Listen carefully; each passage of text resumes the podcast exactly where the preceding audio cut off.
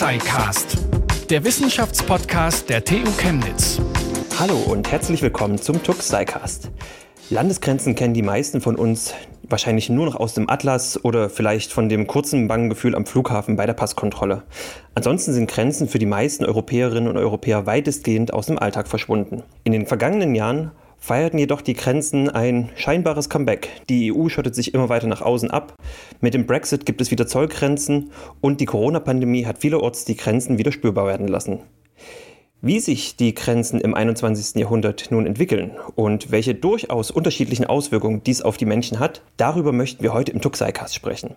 Dazu freue ich mich, zwei Gäste begrüßen zu dürfen. Zum einen Frau Professor Birgit Glorius von der Professur Humangeografie mit dem Schwerpunkt Europäischer Migrationsforschung von der TU Chemnitz und Herrn Professor Steffen Mau vom Institut für Sozialwissenschaften der Humboldt-Universität zu Berlin. Schönen guten Tag. Hallo. Schönen guten Tag. Wir haben es ja gerade schon gehört, mit dem Brexit, der Corona-Pandemie, aber auch mit den sich verstärkenden Außengrenzen der EU sind in den letzten Jahren die Grenzen in Europa wieder stärker sichtbar geworden. Erleben wir jetzt gerade so eine Art Renaissance der Grenzen? Ja, also ich würde sagen, äh, ja, das erleben wir schon eine ganze Weile, nur ist es uns lange nicht so aufgefallen. Und äh, vermutlich ist jetzt die Corona-Pandemie ein ganz entscheidendes Ereignis gewesen, weil wir eben sehen, dass der Territorialstaat doch noch eine unglaubliche Kraft besitzt, Grenzen zu regulieren und auch Mobilität einzudämmen. Also fast alle UN-Mitgliedstaaten, also über 190 Staaten, haben eben immer innerhalb kürzester Zeit äh, eben äh, ja zum Teil drakonische Grenzschließungsmaßnahmen durchgeführt, Flüge eingestellt, äh, ja auch bestimmte Pflichten der äh, sozusagen des Gesundheitsnachweises eingeführt.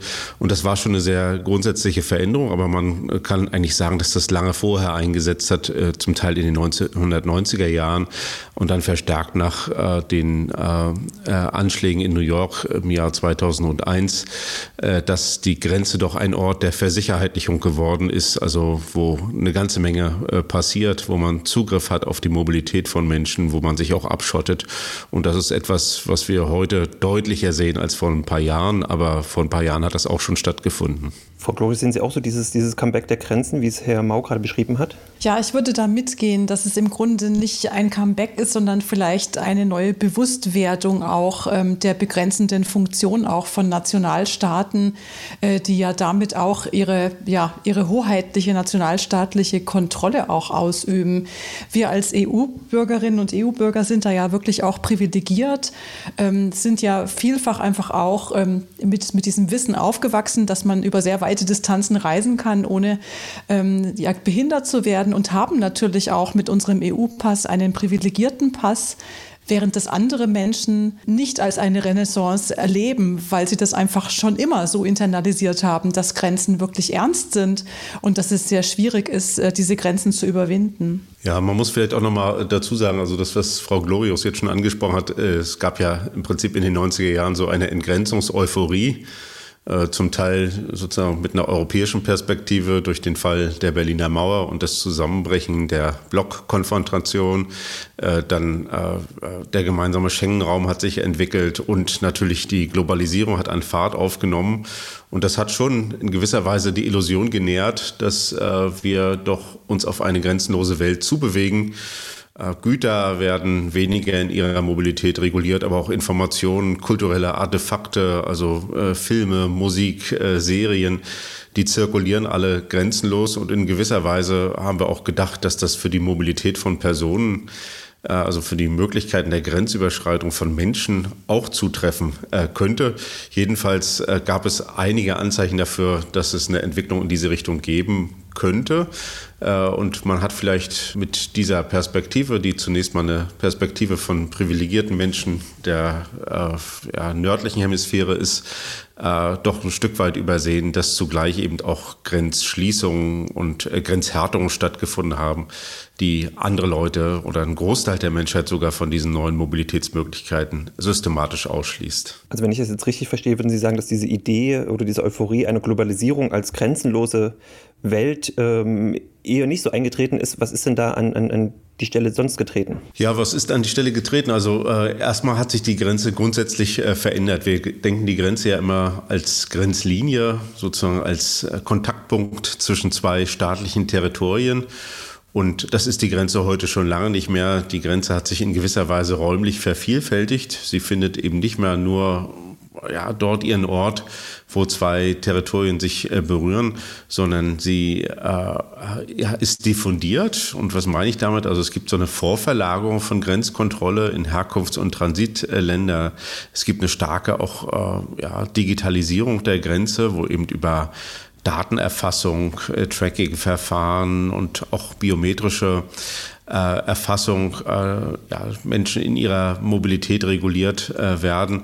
Und es gibt sicherlich auch neue Grenzen im Inneren von Nationalstaaten, also was man manchmal so Everyday Bordering nennt, also dass so äh, wir ganz viele Praktiken, die wir früher an der Grenze nur kannten, dass die auch ins Innere von Nationalstaaten hineingewandert sind. Wenn heute auf Berliner Baustellen äh, der Zoll die äh, Kontrollen durchführt, dann könnte man sich ja fragen, warum macht er das nicht auf der Grenze, sondern macht er das äh, jetzt äh, sozusagen auf äh, Baustellen äh, mitten, im, mitten im Land. Und da sieht man eben, dass der Zoll eben äh, ja eigentlich auch seine, den, den Ort seiner Praktiken und der Durchführung von Kontrolle äh, ganz grundsätzlich verändert hat. Ja, ich würde da auch äh, in die gleiche Richtung argumentieren, dass wir äh, letztendlich äh, in, einem, in einer Welt leben, die äh, von sehr verschachtelten, multiskalaren Grenzregimen geprägt ist und wir uns, sagen wir mal, von dieser simplen Idee, dass es nationalstaatliche Grenzen gibt als Linie im Raum äh, und sobald man die überwunden hat, äh, dann ist sozusagen dieser Kontrollmechanismus ähm, erledigt, dass wir uns davon tatsächlich ähm, schon lange verabschiedet haben. Und äh, im Grunde reproduzieren sich da ja tatsächlich auch ähm, globale Ungerechtigkeiten, die äh, ja zwischen bestimmten Bevölkerungsgruppen eben sehr stark unterscheiden. Und nochmal, da sind wir als Bewohnerinnen Europas, äh, des globalen Nordens, sind wir absolut privilegiert und uns fehlt da vielleicht auch manchmal der Blick für diese vielfältigen Verschachtelungen. Ähm, Herr Mau hatte schon dieses Beispiel der Baustellenkontrollen angesprochen. Wir haben ja ähm, auch weitere Mechanismen, wo Behörden innerhalb des Landes vielfältige Befugnisse haben, auch ähm, Grenzregime auch auszuüben.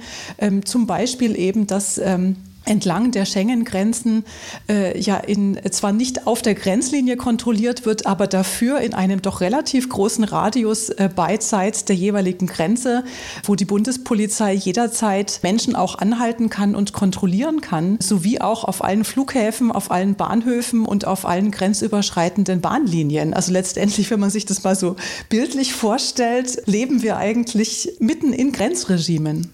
Das ist ganz interessant, diese, diese Beobachtung. Es gibt ja den Begriff in der EU der mobilen Grenzkontrolle. Und da würde man jetzt erstmal sagen, das ist so ein bisschen so ein Paradoxon. Äh, man sagt, ja, die Grenze ist ja eigentlich sozusagen was räumlich Fixiertes und nun gibt es plötzlich mobile Grenzkontrollen. Also die Kontrolle kann eben an ganz verschiedenen und ganz unterschiedlichen Orten äh, stattfinden und eben auch verdachtsunabhängig kontrolliert werden. Das kann ja sonst die Polizei im Inland normalerweise nicht äh, einfach so Leute nach ihrem Ausweis fragen und sie durchsuchen. Aber das kann man, wenn man so ein Konzept der mobilen Grenzkontrolle Kontrolle hat, schon machen, eben auf diesen Verkehrswegen oder äh, bis zu einer bestimmten Kilometerzahl auch im, im Inland. Und äh, dann entsteht natürlich ein Bild der Grenze, die von diesem Bild der Linie abweicht. Also die Grenze ist dann stärker eben eine Zone oder ein, ein Raum und hat eine ganz andere geografische Ausdehnung. Und das ist, glaube ich, sehr wichtig, erstmal zu, zu realisieren, dass wir äh, vielleicht eine Unterscheidung treffen müssen zwischen eben der Grenze als äh, ja, territorial fixierten Ort und der Grenze im Hinblick auf ihre Funktion. Und wenn die äh, Funktion einer Grenze zum Beispiel ist, in Mobilität von Menschen zu intervenieren, diese zu regulieren und in gewisser Weise auch zurückzudrängen und aufzuhalten, dann sehen wir eben plötzlich, dass die Grenze ja, an ganz unterschiedlichen Stellen in unserem Alltag auftauchen kann und eben nicht mehr räumlich gebunden ist. Machen wir vielleicht nochmal einen Schritt zurück. Was ist denn überhaupt, was, was ist denn historisch gesehen überhaupt eine Grenze? Also wo kommt dieses, wir denken jetzt von diesen Linien, die man vielleicht so auf Karten sieht, wo kommt denn dieses Konzept überhaupt her einer Grenze und warum gibt es das überhaupt? Ja, aus meiner Sicht äh, sozusagen hat das natürlich stark was mit dem Aufstieg äh, von Nationalstaaten äh, zu tun und äh, der Vorstellung, dass es so eine Trias gibt von Staatsgebiet, Staatsvolk und äh, Staatsgewalt und dass sich moderne Staaten eben als Territorialstaaten herausgebildet haben. Also der Staat besitzt und besetzt in gewisser Weise ein Gebiet und wird auch definiert durch seine räumliche Flächenausdehnung. Man könnte schon sagen, dass äh, sozusagen die Form von äh, internationaler Staatlichkeit, die wir haben, so etwas äh, ist wie eine parzellierte Gebietsherrschaft. Also der, der, die ganze Weltkugel, der, die Erdoberfläche ist eben zerteilt in einzelne Staaten. Es gibt ja gar kein Territorium äh, mehr, das äh, äh, ja in gewisser Weise nicht durch eine Form von Territorialität definiert ist ist. Und Territorialität würde ich sagen, das ist im Prinzip eine Form der Ausübung von äh, Kontrolle und auch der Etablierung von Herrschaft durch die Kontrolle von Raum. Und das ist äh, ein Konzept, das gab es nicht schon immer. Also wenn Sie an nomadische Stämme denken oder auch an überlappende sozusagen Herrschaftsbereiche, die eben nicht notwendigerweise äh, identisch sind mit so einer Gebietsausdehnung, dann äh, sieht die ganze globale Ordnung eben anders aus. Aber so in der, äh, mit, der, mit dem Aufstieg der Nationalstaaten und auch mit der globalen Verbreitung dieses äh, Konzepts des Territorialstaats sind wir eben in eine Situation hineingekommen, wo Staaten fast also eigentlich immer äh, durch Territorialität definiert äh, sind und äh, damit eben auch die Vorstellung, dass wir, wenn wir über ein Land reden oder einen Staat, dann haben wir sofort auch eine räumliche Vorstellung. Wie sind eigentlich die Umrisse? Wie ist die Kartierung dieses Staates? Und das ist eben etwas, was heute so in unsere mentalen Vorstellungen von dem, wie die globale Ordnung eigentlich aussieht, unglaublich stark äh, eingebrannt worden ist. Genau, also da schließe ich mich direkt noch mit diesen Gedanken an. Äh, es ist tatsächlich so, dass die, äh, die Vorstellung, äh, dass, dass Staaten durch Grenzen existieren und dass die Welt letztendlich durchzogen ist auch von Grenzen und es überhaupt keine, keine Gebiete mehr gibt, die sich hier sozusagen frei sind, das liegt tatsächlich an, an dem moderneren Nation-Building-Prozess, der ja auch sehr stark dann ähm, mit Kolonialisierungsprozessen verbunden war und, und dementsprechend eben auch nochmal mit der Zementierung Implementierung von bestimmten hoheitlichen Ansprüchen. Ähm, ich bin ja Geografin, also wir haben ja eine relativ äh, äh, starke Affinität auch ähm, zum, äh, zum Vermessen, Kartieren und, und Aufzeichnen dieser Kartierungsergebnisse. Und ähm, das kann man sich dann eben tatsächlich auch, wenn man sich mal eine Weltkarte hernimmt, einen Globus und dann sich Gebiete vielleicht auch anschaut, die ähm, früher kolonialisiert waren. Gehen wir mal nach Nordafrika zum Beispiel. Da sieht man ja, dass diese wirklich diese, diese geometrischen Grenzen, die wirklich wie, wie so so eine ganz lange Linie durchgezogen sind, die keinerlei Geländeeigenschaften folgt, sondern wirklich auf dem Reißbrett im Grunde gezogen ist. Daran kann man sehr gut nachvollziehen, dass es einfach hier diesen Anspruch gab, ähm, ganz genau zu definieren, äh, was das eigene ist und was dann äh, sozusagen vom anderen deklariert werden kann. Und ähm, wenn wir mal von der Weltkarte ein bisschen runterskalieren, in den Bereich auch von, von Grundstücksgrenzen, möglicherweise können wir das durchaus auch in unserem Alltagsleben nachvollziehen, sozusagen die, die Bedeutung Bedeutung, die auch eine Grundstücksgrenze hat, entsprechend auch mit dem Zaun und äh, oder der Mauer und dass nicht jeder dahergelaufene sozusagen in dieses Grundstück eindringen kann und dass es auch Streitigkeiten gibt, wenn man der Meinung ist, diese Grenze, dieser Zaun steht vielleicht äh, zwei Zentimeter zu weit auf dem eigenen Grundstück. Also diese, diese Ansprüche, die sind wirklich im Großen wie im Kleinen äh, sehr stark und äh, auf nationalstaatlicher Ebene ist es aber eben tatsächlich dieses Zusammenfallen äh, dieser Idee eines Volkes, eines Staates, Staates und eines Territoriums, das man dann eben auch als Staat abgrenzt, definiert und dann eben auch schützt. Ja, das ist ganz interessant. Also auch dieser, dieser Vergleich äh, mit äh, anderen Formen von Territorialität, ne? also auch so die ganze administrative Handhabung, ja, Katasterämter und Grundbucheinträge. Also dass wirklich äh, die gesamte Welt in gewisser Weise äh, parzelliert und vermessen ist. Und das, was äh, ein Staat besetzt oder auch eine Person besitzt an, an, an Gelände oder an Grund und Boden, das kann eben keiner zweiten Person gehören. Also da gibt es eben ein eindeutiger Anspruchsverhältnisse. Und die äh, moderne Welt der Nationalstaaten kennt ja auch das Prinzip sozusagen der äh, territorialen Souveränität und Unverletzlichkeit, also dass man sagt, wo jetzt Grenzen existieren und äh, wo die Ausdehnung eines Staates definiert ist, ist es eben illegitim, diesen Staat oder diese Grenze zu verschieben. Und äh, das ist eine Vorstellung, die, haben, die hat sich eben so ausgeprägt. Das liegt auch daran, dass sie in gewisser Weise äh, ja eine, eine hohe Funktionalität hat. Also es ist nicht nur so, dass äh, jetzt Grenzen was Negatives sind, sondern Grenzen können natürlich auch soziale Ordnung stabilisieren. Sie können auch dafür sorgen, dass zum Beispiel rivalisierende Staaten sich wechselseitig äh, anerkennen und nicht fortlaufend in Grenzkonflikte verwickelt äh, äh sind, genauso wie bei Nachbarschaftsstreiten es manchmal auch gut ist, sozusagen rechtlich genau festzulegen, wer was machen darf und wo die Grundstücksgrenze äh, verläuft und wem die eine Seite gehört und wem die andere. Und das ist sozusagen dann äh, ja, mit dem, was wir heute äh, das westfälische Modell äh, nennen, äh, zu, von Europa ausgehend letzten Endes zu einem globalen Modell geworden, mit allen Verwerfungen, die jetzt auch natürlich Fragen der Kolonialisierung, auch der Abhängigkeit von Territorien, aber auch von imperialen Ansprüchen und auch ja, Versuchen der Grenzverschiebung äh, einher. Das muss man immer mitdenken. Ne? Also äh, im Zeitalter des Kolonialismus waren natürlich äh, die kolonialen Territorien nicht, nicht unabhängig, sondern sie äh, standen letzten Endes ähm, äh, unter der Fuchtel äh, der, des Kolonialstaates. Und äh, die Unabhängigkeit ist dann viel, viel später gekommen, zum Teil aber eben mit Rückgriff auf kolonial gezogene Grenzen, wie das in Afrika eben der Fall ist. Wenn ich jetzt an Grenzen denke, ich habe dann immer so eine äh, romantische Vorstellung fast von so einem Schlagbaum mit so einem Grenzbeamten oder vielleicht noch so einem Zaun oder so einem Fluss als natürliche Grenze. Wie manifestieren sich denn Grenzinfrastrukturen global? Also Herr Maus, Sie haben in Ihrem Buch, ich glaube, fünf verschiedene Infrastrukturen unterschieden. Äh, welche sind das denn da? Ja, zum einen gibt es natürlich äh, sozusagen das, das Klassische, das ist die Grenzfortifizierung, wie, wie ich das nenne. Also die Grenze als physisches Bauwerk, als Mauer, Zaun, äh, als, äh, als Bollwerk und, äh, oder auch zum Teil auch als, äh, als Graben. Das ist im Prinzip die Grenze, wie wir sie kennen und wie sie uns auch vor Augen äh, tritt. Dann äh, gibt es die vorverlagerte Grenze, was wir häufig so Exterritorialisierung von Grenzkontrolle nennen. Das heißt, die Grenze Europas, die ist eben jetzt nicht mehr ja, da, wo Europa oder die Europäische Union endet, sondern sie ist eben verlagert worden in Herkunfts- und Transitländern von potenziell ungewünschten äh, Migrantinnen und Migranten, also zum Teil in die Subsahara, zum Teil äh, ja, an die äh, Ostgrenze der, äh, der Türkei.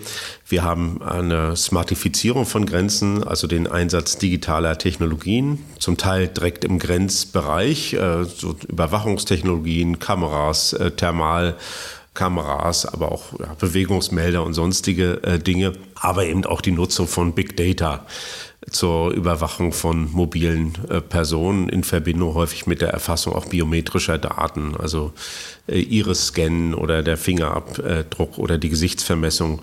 Das sind eben Möglichkeiten der eindeutigen Identifizierung von Personen. Dann gibt es so etwas, was man vielleicht Makroterritorialisierung nennen kann. Also das ist die äh, Schaffung von bestimmten Räumen der relativ freien Mobilität im Zuge von regionalen, häufig wirtschaftlich angetriebenen Integrationsprozessen. Da ist die Europäische Union und der Schengen-Raum nur ein Beispiel. Es gibt andere, äh, ECOWAS, also die Westafrikanische äh, Ökonomische Union oder ASEAN oder Mercosur. Das sind alles sozusagen Versuche, wo man sehen kann, dass es eine wechselseitige Öffnung dieser Mitgliedsländer füreinander gibt und gleichzeitig auch Formen der äh, Abschließung äh, nach außen. Das sind äh, äh, bestimmte Beispiele. Ich würde auch noch hinzufügen, dass die Grenze selber eine große Form von, äh, von Selektivität hat. Also wir sprechen häufig eben heute von Filtergrenzen. Äh, ja, die Grenze soll eigentlich so agieren wie ein semipermeabler Filter also er soll die, die guten und willkommenen und äh, ja, risikoarmen Personen durchlassen, auch die wirtschaftlich attraktiv sind natürlich und für andere äh, soll er eben soll die Grenze eben verschlossen bleiben und das ist eine Funktion, von der ich behaupten würde, dass sie nochmal sozusagen sich stärker durchgesetzt hat im Laufe der Zeit. Äh, es sind niemals alle Leute an der Grenze gleich behandelt worden. Die Grenze war immer auch ein Ort der, der Diskriminierung und der Unterscheidung. Aber ich glaube, heute haben wir eben ein globales äh, Grenzregime, das äh, relativ stark zu so einer ja, Polarisierung oder Bifurkation von Mobilitätschancen führt mit dem, was Frau Gloria schon gesagt hat, nämlich dass die privilegierten Reisenden, die des globalen Nordens sind und äh, Menschen des globalen Südens häufig eben äh, ausgeschlossen äh, werden. Sie werden zum, zum Teil eben auch territorial fixiert. Es ist für Menschen aus äh, den afrikanischen Ländern heute zum Beispiel viel schwieriger, eine Grenze zu überwinden und auch äh, nach Europa zu kommen, als noch in den 60er oder 70er Jahren. Also da gibt es eine starke Polarisierung, zum Teil auch als Reaktion auf die Globalisierung äh, selbst. Das ist so eine Interpretation, die ich in meinem Buch äh, sozusagen versuche oder auch vorschlage, dass die Globalisierung selbst ein sehr doppelbödiger Prozess ist und einerseits eben als Öffnungsbewegung verstanden werden kann, aber andererseits auch als Form der Schließung. Das heißt, die Gewinnung von mehr Mobilitätschancen durch uns im globalen Norden steht in gewisser Weise in einem ursächlichen Zusammenhang mit dem Ausschluss äh, aus der Mobilität oder auch der zunehmenden Immobilisierung von vielen anderen Menschen. Frau Chloris, wollen Sie noch was ergänzen? Ja, möglicherweise nochmal ein Gedanken äh, zur Durchlässigkeit von Grenzen oder zu dieser, zu dieser Frage, inwieweit Grenzen eigentlich auch filtern können oder was man von Grenzen auch an Abschluss ähm, erwarten kann. Das ist ja häufig auch so im öffentlichen Diskurs. Ich erinnere mich da ähm, an das Jahr 2015 zurück, als äh, dieses Narrativ entwickelt wurde, dass äh, Frau Merkel als Bundeskanzlerin Bundeskanzlerin die Grenzen geöffnet hätte, beziehungsweise die Grenzen nicht geschlossen hätte, verbunden mit dieser Idee, dass man äh, durch so einen Akt der Öffnung oder Schließung ähm, die unerwünschte Migration ausschließen kann, also von einem Tag auf den anderen sozusagen zum Ende bringt. Das ist vielleicht tatsächlich auch nochmal verbunden mit dieser Idee, dass es einen Schlagbaum gibt und der geht dann runter und dann ähm, ist sozusagen die Grenze zu. Und wenn man sich das jetzt mal ähm, überträgt auf, auf die reale Welt, und Herr Mau hat ja schon diese verschiedenen äh, Fortifizierungen auch genannt von Grenzen, also der Versuch eben Grenzen tatsächlich auch undurchlässig zu machen durch, ähm, durch, durch Bauwerke. Und man überträgt es jetzt mal wirklich auf Grenzverläufe, die wir so kennen, die eben sehr stark fortifiziert sind. Eben zum Beispiel die Grenze zwischen Mexiko und den USA, ähm, aber auch ähm, die, die östliche Schengen-Grenze, die ja sehr stark auch versucht wird, immer weiter auszubauen und zu fortifizieren. Und wir schauen uns mal an, in welchen Gebieten das auch liegt. Ne? Das sind zum Teil wirklich sehr unwegige unwegsame Gebiete, wenig besiedelte Gebiete, ähm, die also wirklich ähm, auch nur mit großem Aufwand, auch von der Erstreckung her, nur mit großem Aufwand fortifiziert werden können. Ähm, selbst Donald Trump hat es nicht geschafft, äh, seine Mauer komplett durchzuziehen, von der Ostküste bis zur Westküste. Und genauso ist es auch an der polnischen Ostgrenze, was ja unsere Schengen-Außengrenze ist, dass es hier schlichtweg unmöglich ist, diese Grenze komplett zu fortifizieren. Und gleichzeitig erleben wir natürlich auch, wenn wir uns mal in diese Beispiele Beispiele hineinbegeben, eben auch ähm, die Grenze zwischen Belarus und Polen, dass äh, das wirklich sehr stark einfach auch versucht wird, hier unerwünschte Migration zurückzudrängen, ähm, beziehungsweise diese, diese Unwegsamkeit und diese Schwierigkeiten, diese Grenzräume auch zu durchmessen, zu überwinden, äh, eben tatsächlich auch viele Migrantinnen und Migranten in Lebensgefahr bringen. Ja, das ist ja sozusagen einer der, der, der, Großkonflikte. Das ist jetzt ein bisschen überdeckt äh, natürlich durch die äh, Fluchtbewegung aus der Ukraine in die Europäische Union hinein. Aber wenn man sich ein paar Monate, in die Zeit paar Monate davor zurückversetzt, äh, da war das im Prinzip äh, ja, diese Auseinandersetzung zwischen äh, Lukaschenko, der eben Menschen aus äh, Syrien, Afghanistan, aus nordafrikanischen Ländern nach Belarus gebracht hat und versucht hat, im Prinzip durch so eine Instrumentalisierung von Migration auch die Europäische Union zu destabilisieren und doch die polnische Regierung sehr harsch und äh, sehr unbarmherzig auch dagegen vorgegangen ist und wir eben äh, da auch eine humanitäre Krise, die bis heute anhält, äh, erleben konnten und mit auch wenig Möglichkeiten offensichtlich der Europäischen Union da zu moderieren und auch Abhilfe zu schaffen.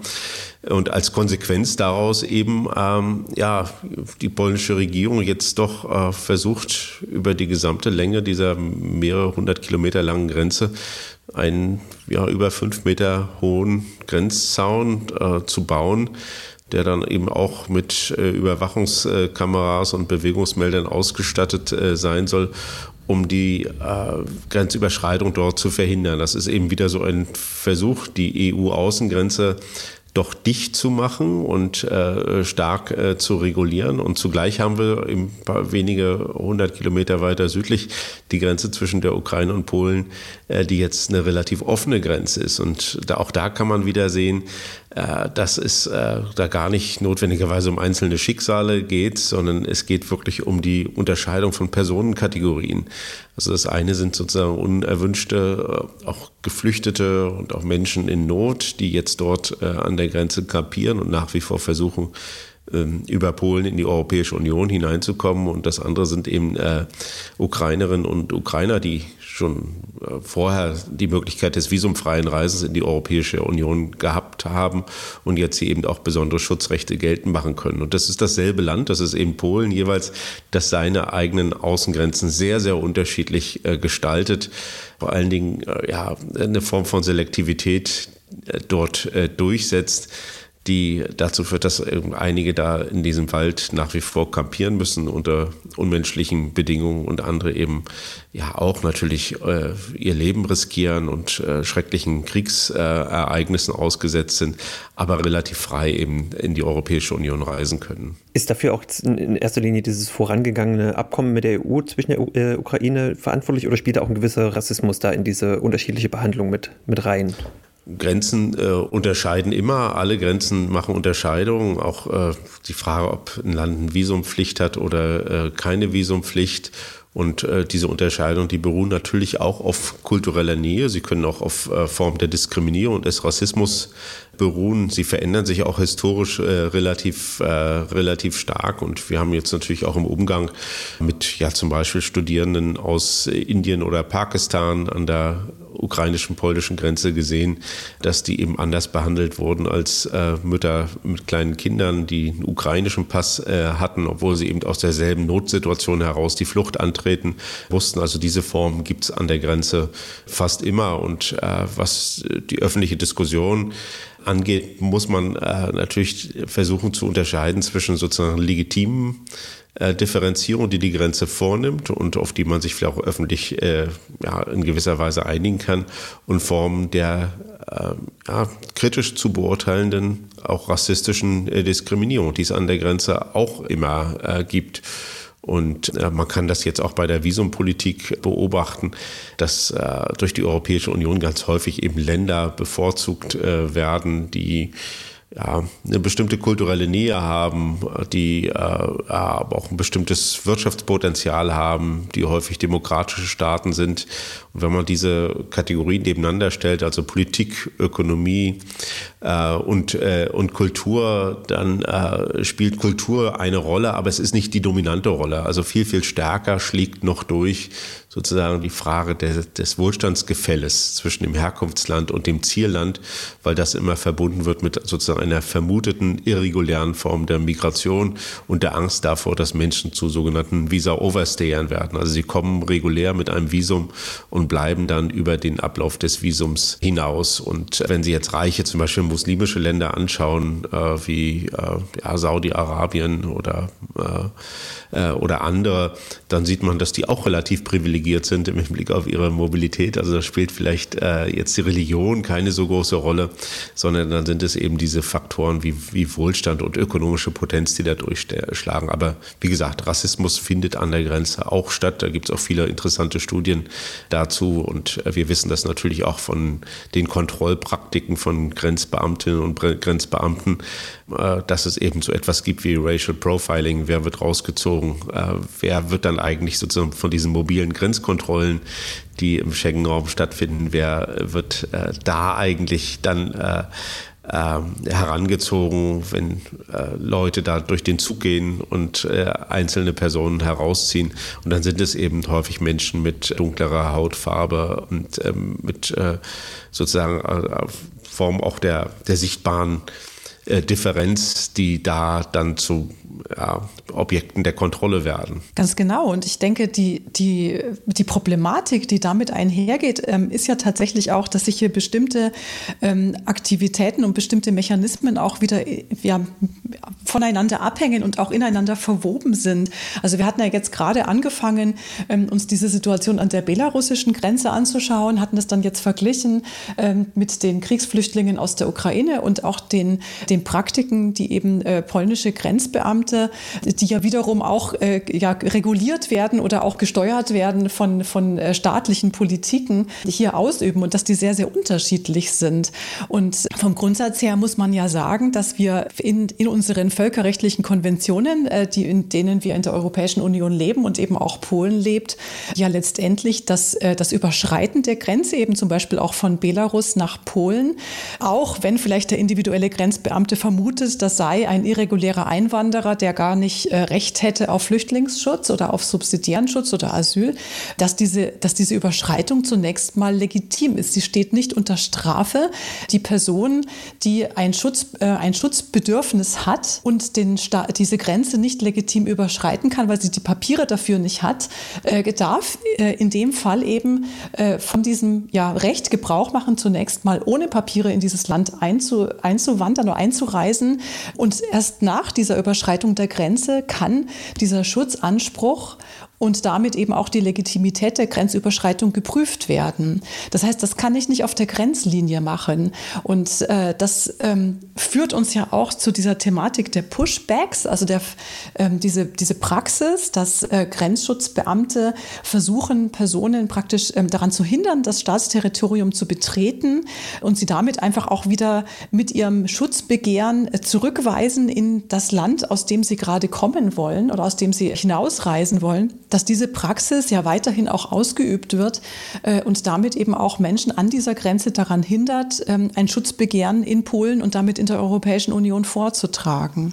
Und, und das, das ist wiederum natürlich auch an die äh, ja, Vorstellung geknüpft, dass man hier an dieser Grenze und an diesem Punkt und an diesen Übertrittsstellen ja letztendlich auch versucht, großräumige strategische Politik, Geopolitik zu verhindern, eben diesen Erpressungsversuch von Lukaschenko Lukaschenko, der hier auch mit Hilfe von Schleppern Personen aus dem Irak, aus Afghanistan und so weiter äh, nach Belarus im Grunde lockt, um sie dann wirklich gezielt an die Grenze zu transportieren und sie dann da in, in, in Richtung Polen dann sozusagen laufen lässt, dass man das an dieser Grenze und mit diesen Praxe, Praktiken, die eben auch zurückweisend sind und die im Kern auch rassistisch sind, dass man damit im Kleinen äh, und in der Interaktion zwischen ganz bestimmten Individuen eben versucht, diese große Geopolitik auch zu machen. Und das ist tatsächlich ein ganz eklatanter Unterschied äh, zu dem, was wir an der ukrainisch-polnischen Grenze derzeit sehen. Ja, diese Pushbacks sind äh, sowieso ein sehr interessantes Phänomen, weil sie nochmal so einen Rückbezug zu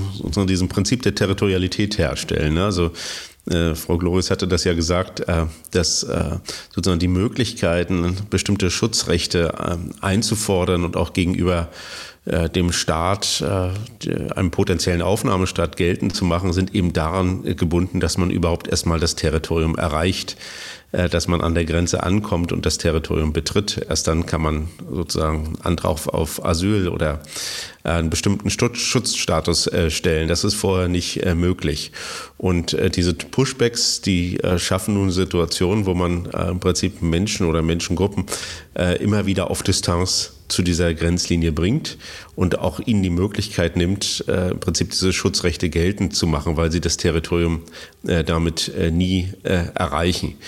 Äh, und man könnte diese gesamte Strategie der Exterritorialisierung von Kontrolle, also der Vorverlagerung von Kontrolle vor die eigentliche Grenzlinie als Versuch deuten, den eigenen äh, ja, liberalen Selbstbindungen an solche Werte, die ja häufig auch dann verfassungsmäßig festgeschrieben sind oder in internationalen Vereinbarungen festgeschrieben äh, sind, diesen selber auszuweichen. Also wenn man äh, um sich herum nur sichere Drittstaaten hat, wenn man äh, kontrollieren kann, wer ein Flugzeug äh, betritt, dann äh, ist auch niemand in der Lage, das Territorium überhaupt erstmal zu erreichen und als Schutzsuchender dort eigene Rechte geltend äh, zu machen. Und äh, damit gibt es eben sehr, sehr starken Anreiz, die Grenzkontrolle von dieser Schlagbaumgrenze, wo jemand hinkommt und dann kontrolliert wird, diese äh, Grenzkontrolle letzten Endes aufzuheben und in andere Formen zu überführen, sodass eben die europäische Außengrenze ganz woanders in Nordafrika oder in der Subsahara äh, äh, stattfindet, äh, ja, das so stark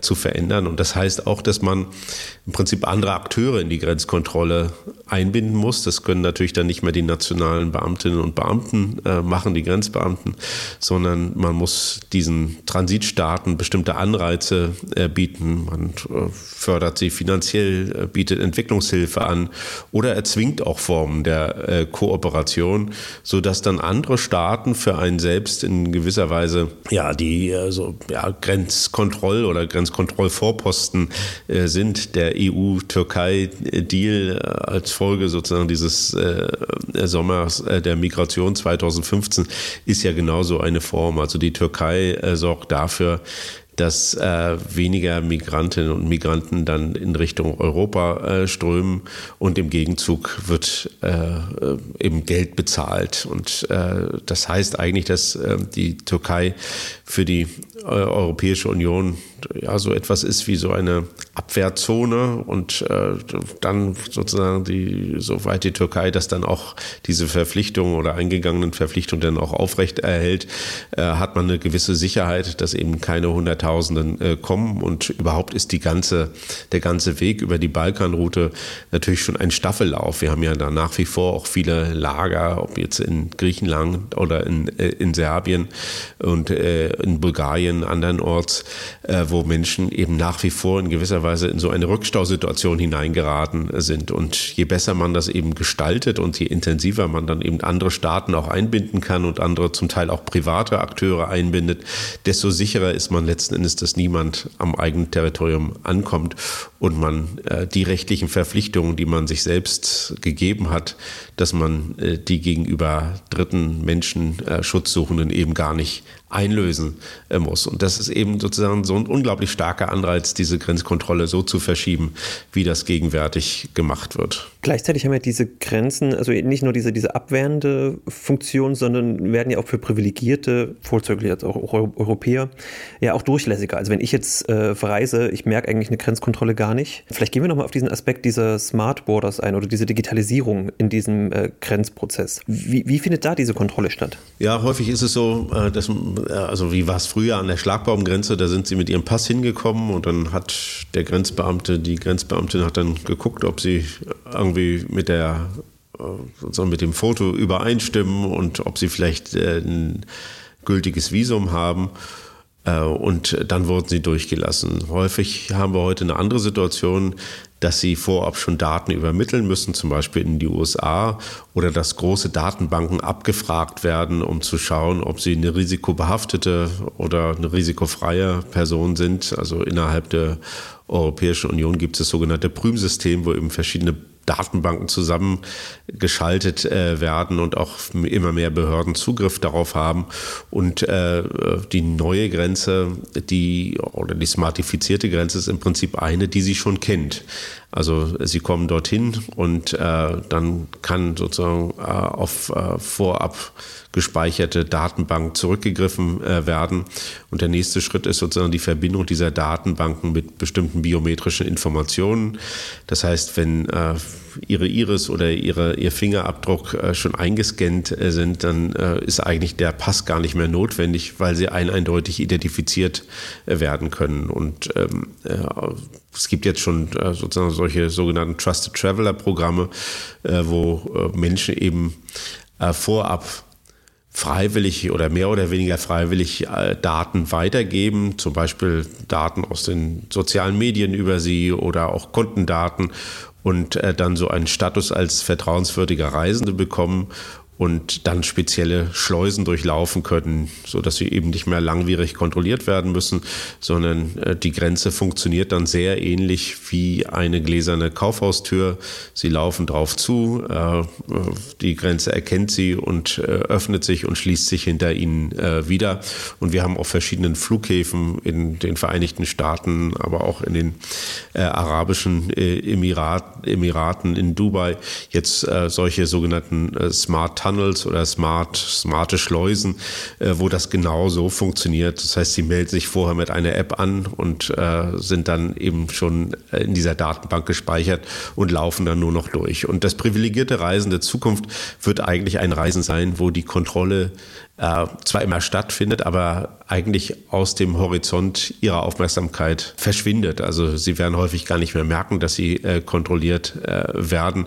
Die Europäische Union hat ja selber jetzt äh, auch das Vorhaben, sogenannte Entry- and Exit-Systeme zu etablieren. Auch die sind sehr wichtig. Also das heißt, jeder, der in die Europäische Union einreist, als Drittstaatenangehöriger, wird dann biometrisch erfasst und wenn er wieder ausreist, dann werden diese Daten zusammengespielt. Das heißt, man weiß ganz genau, wer noch in der Europäischen Union äh, sich befindet und eigentlich hätte ausreisen müssen. Das heißt, äh, bei jeder Gelegenheit, wo diese Leute kontrolliert werden oder wenn sie die Möglichkeit haben, über ja, Überwachungstechnologie im öffentlichen Raum Menschen zu identifizieren, dann sind sie in der Lage, im Prinzip genau diese Personen auch äh, herauszugreifen und wiederzufinden. Das war bisher nicht möglich, äh, weil man eben gar nicht wusste, sozusagen, wer ausgereist ist. Und das wird mit solchen Systemen dann möglich. Und ich vermute, dass die Zukunft des Reisens eben sehr stark App-basiert sein wird, wo wir eben Daten gespeichert haben und biometrische Informationen gespeichert äh, haben und äh, dann nur noch mit dem QR-Code im Prinzip alle Grenzen durchlaufen.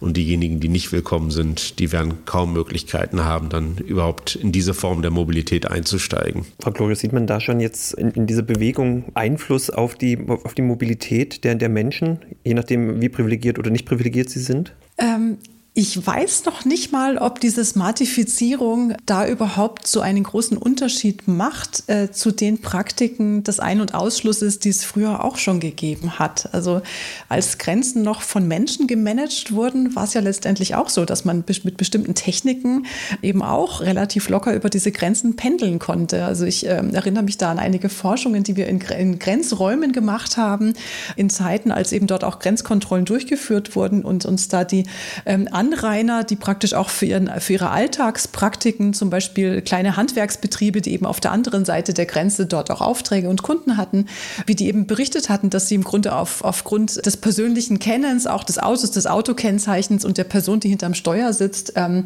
von den Grenzbeamten eben nicht kontrolliert wurden und zum Teil auch an der Warteschlange vorbeigewunken wurden.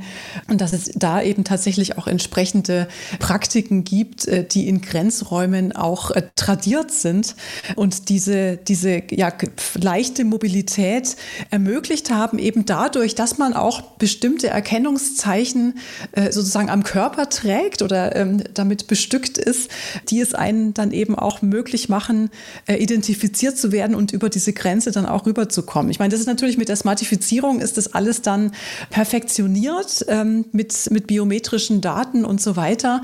Aber der, der Mechanismus, die Idee, die dahinter steckt, ähm, die wurde auch mit mit analogen äh, Techniken früher schon ähm, sehr gut ausgeübt. Also da würde ich zustimmen. Also äh, im Prinzip so, so, vom Prinzip der Technologie war das schon äh, sehr ähnlich. Und natürlich gibt es auch Formen sozusagen der Vertrauensbildung, äh, durch äh, regelmäßigen Kontakt oder durch Kennen der Person. Äh, was man durch die Daten machen kann, ist im Prinzip eine Verallgemeinerung dieses äh, Prinzips, ganz unabhängig davon, wer jetzt da an der Grenze gerade kontrolliert und wer da äh, steht. Also so kleiner Grenzverkehr, da war das ja im Prinzip üblich, dass Anrainer dann auch durchgewunken wurden, weil man sich eben kannte und wusste, mit wem man es zu tun hatte.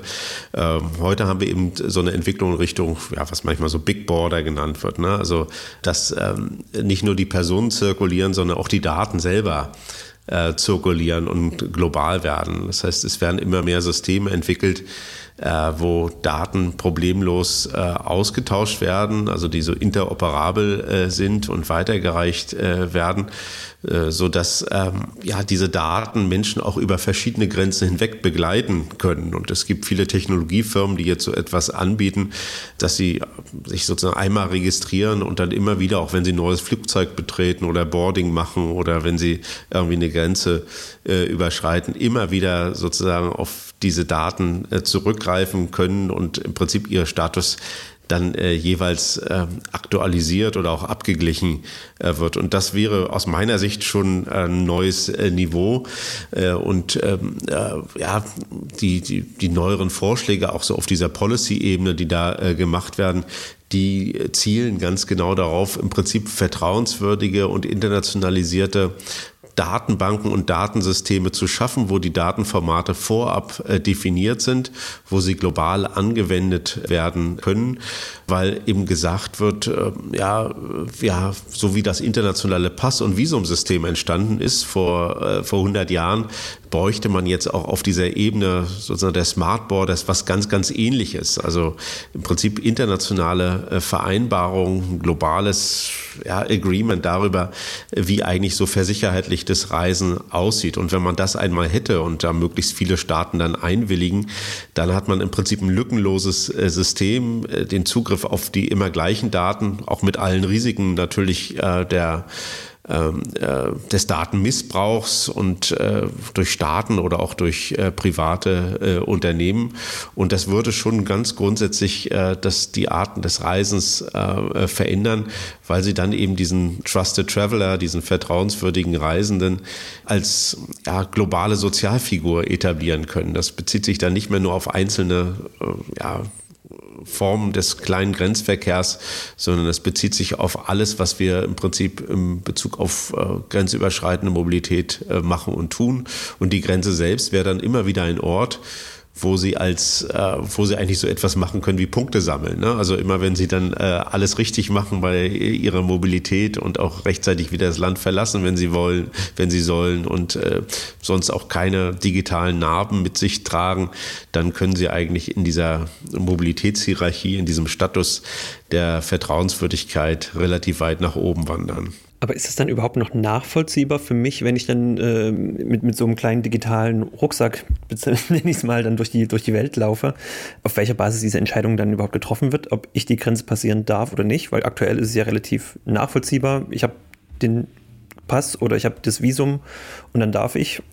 Ist das dann, also kommen da noch so Funktionen wie zum Gesundheitsstatus oder wie Sie schon sagten, bin ich schnell genug wieder da oder draußen mit rein? Also ist das dann noch nachvollziehbar überhaupt? Ja, das ist die Frage, so wie, wie opak diese Systeme dann, äh, dann bleiben und wie stark auch sozusagen man, man das transparent macht. Äh, also wir haben jetzt ja nicht nur mit Demokratien zu tun, sondern auch äh, mit äh, ja, Autokratien oder auch äh, Diktaturen, die natürlich die Digitalisierung ganz genauso für sich äh, nutzen. Und ich weiß nicht, ob äh, sozusagen ein chinesischer Grenzbeamter ihnen dann vollumfängliche Auskunft äh, und transparente Auskunft erteilen würde darüber, warum sie da abgelehnt äh, worden sind. Aber es ist jetzt natürlich auch auch so, dass sozusagen die, die, die, die Gründe für eine Ablehnung bei einem Visumantrag auch nur äh, sehr vage und wattig sind. Ne? Da können Sie auch nicht viel mit anfangen.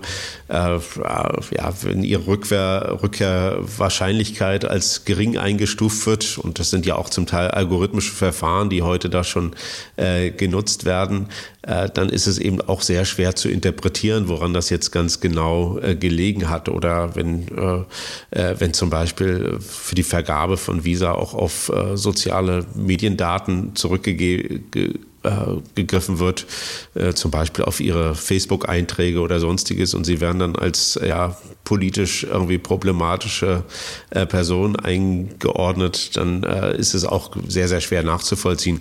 Also die Transparenzfrage ist sozusagen nochmal eine völlig andere, die halte ich auch für hochproblematisch. Auch den Umgang äh, und die Verwendung der Daten und natürlich auch den Zugriff sehr vieler Stellen und auch sehr vieler Länder auf äh, dieselben Datenbestände, äh, so ich doch auch große Risiken äh, in so einem System äh, sehe.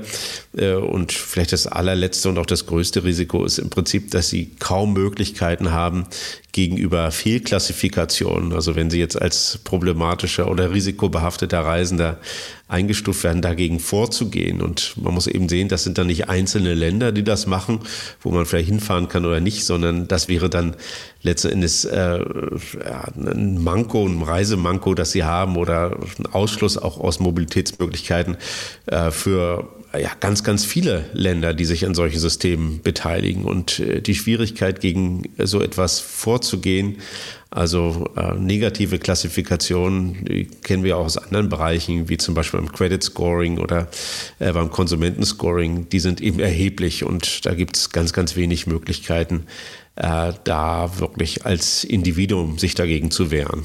Ja, das sehe ich auch so. Also wir erleben das ja gerade auch ähm, bei, der, bei der Wohnungsvergabe zum Beispiel, wo ja auch diverse Dinge abgefragt werden, ähm, inklusive Schufa-Auskunft. Und da weiß man ja auch, dass da zum Teil Einträge drin sind, die eigentlich schon längst gelöscht gehören. Und in der Regel ähm, habe ich als normaler Konsument eben da überhaupt keinen Einblick. Und natürlich auch bei diesem impliziten Zwang, ähm, noch weitere Informationen auch preiszugeben, damit ich überhaupt in dem Verfahren eine Chance habe. Und das, das ist ja dann letztendlich auch was, was für Grenzmobilität dann relevant ist. Ich meine, wenn ich jetzt ähm, im Moment dran denke, wie der, der, der, gute, der gute Traveler ähm, äh, ist ja im Moment auch ein geimpfter Traveler, der das auch beweisen kann. Und ähm, der muss das in, äh, in den unterschiedlichen Ländern auf sehr unterschiedliche Art und Weise beweisen, dass er einen äh, passenden Impfstatus hat. Und häufig ist es eben tatsächlich auch durch das Hochladen von entsprechenden Daten auf eine Datenbank, äh, von der man auch nur, sag ich mal, ja, passiv äh, darauf vertrauen kann, dass diese Daten irgendwo auch in den sicheren Händen auch bleiben. Genau, und auch die, die, die Rückweisung, ähm, auch das erleben wir ja im internationalen Reiseverkehr in Ländern, die, ähm, die ja, ihre, ihre, ihre Grenzen auch sehr, sehr, sehr konsequent äh, oder ihre Grenzsicherungsfunktion sehr konsequent ausüben. Äh, wer jemals in die USA eingereist ist, ähm, hat das vielleicht auch schon erlebt, dass man da zum Teil wirklich auch sehr gestresst und sehr nervös ähm, vor diesen Grenzschutzbeamten steht und da deren Fragen beantwortet und dass durchaus äh, auch Menschen da zurückgewiesen werden, wenn sie irgendwo den Eindruck machen, dass das nicht ganz stimmig ist, was sie da erzählen. Ähm, und das kann häufig auch einfach an Sprachdifferenzen liegen, die man nicht überbrücken kann.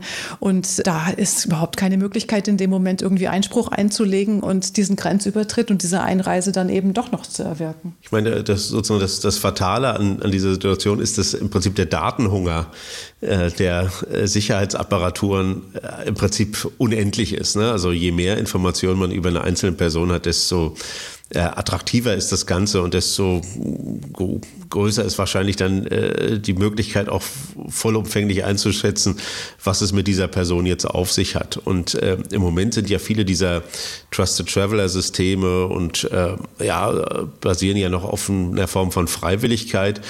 Und der Austauschmechanismus ist da immer, gib uns deine Daten und wir machen dir die Mobilität leichter. Das heißt, es gibt einen, bestimmte, einen bestimmten Anreiz, den man da auch setzt.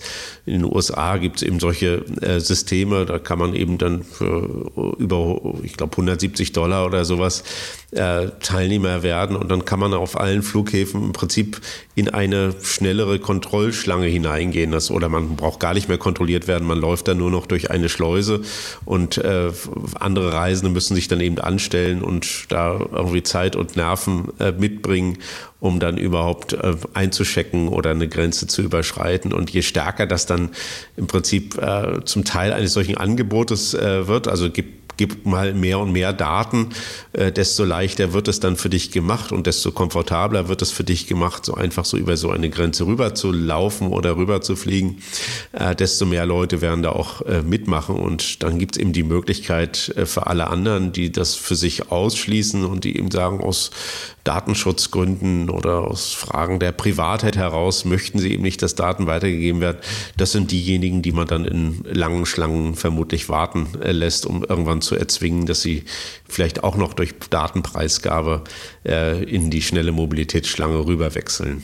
Ja, wir sehen, an der Grenze des 21. Jahrhunderts ist einiges in Bewegung, wenn auch in ambivalenter Art und Weise. Das waren Professor Birgit Glorius von der TU Chemnitz und Herr Professor Steffen Mau von der Humboldt-Universität zu Berlin. Ich bedanke mich für das Gespräch. Sehr gern. Sehr gerne. Und vielen Dank auch an euch, dass ihr diesmal wieder reingehört habt.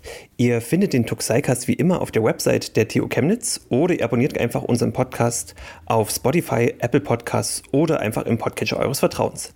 Ich bin Pascal Anselmi. Wir hören uns beim nächsten Mal beim Tuxicast. Tuxicast, der Wissenschaftspodcast der TU Chemnitz. Zu hören auf der Website der TU Chemnitz, aber auch auf Spotify, Apple Podcasts und wo es Podcasts gibt.